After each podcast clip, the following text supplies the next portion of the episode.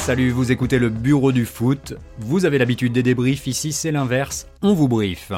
À chaque épisode, c'est l'avant-match, avant le match, en compagnie du journaliste Christophe Bureau qui vous livre sa reco à notre micro.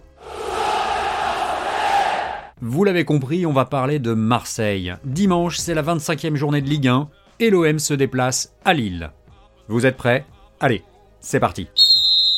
Pour commencer, Christophe, est-ce que tu penses que Marseille va poursuivre sa série sans défaite en Ligue 1 ça ne va pas faire plaisir aux supporters marseillais, mais je penche plutôt pour une victoire lilloise, même si l'OM n'a concédé qu'une seule défaite la saison dernière sur ses cinq derniers déplacements dans le Nord.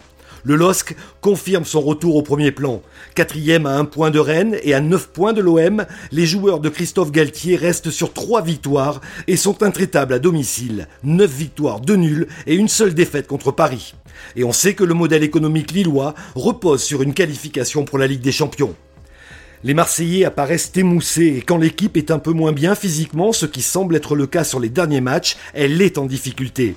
La série d'invincibilité de 13 matchs ne doit pas masquer les carences dans le jeu qui repose trop sur les épaules de Dimitri Payet. On sait pourtant que sans lui, l'OM redevient une équipe ordinaire. Alors justement, en parlant d'équipe, je te propose de nous livrer ton diagnostic rapide des différentes lignes.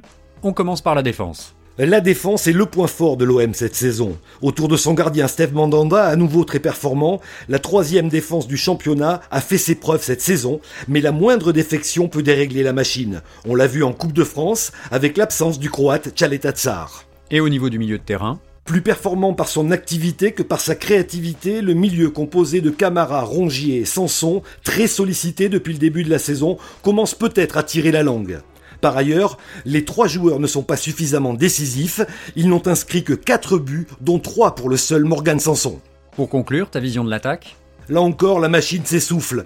Derrière l'intouchable et indispensable Dimitri Payet, 8 buts et 3 passes décisives, Dario Benedetto est en panne sèche. L'Argentin diminué n'a plus marqué depuis 5 matchs. Son dernier but remonte au 21 décembre contre Nîmes. Bon. Est-ce que tu vois tout de même un motif d'espérance pour les supporters de l'OM pour mettre en échec les attaquants lillois, l'OM devra encore compter sur une grande performance de son gardien. 11 clean sheets cette saison pour Steve Mandanda, qui n'a plus encaissé de but depuis le match contre Nîmes le 21 décembre. Pour la petite histoire, l'OM avait lancé sa série de 16 matchs sans défaite, toutes compétitions confondues, par une victoire au Vélodrome contre Lille de buts à 1 lors de la 12e journée. Eh bien c'est clair, merci Christophe. Pour être complet, je vous rappelle que le match aura lieu dimanche soir à 21h au stade Pierre-Mauroy. Il sera diffusé sur Canal+. Si vous avez envie de réagir à cette vision d'avant-match, n'hésitez pas à nous envoyer vos commentaires sur Instagram ou Twitter sur notre compte le bureau du foot. En attendant, excellent week-end et bon match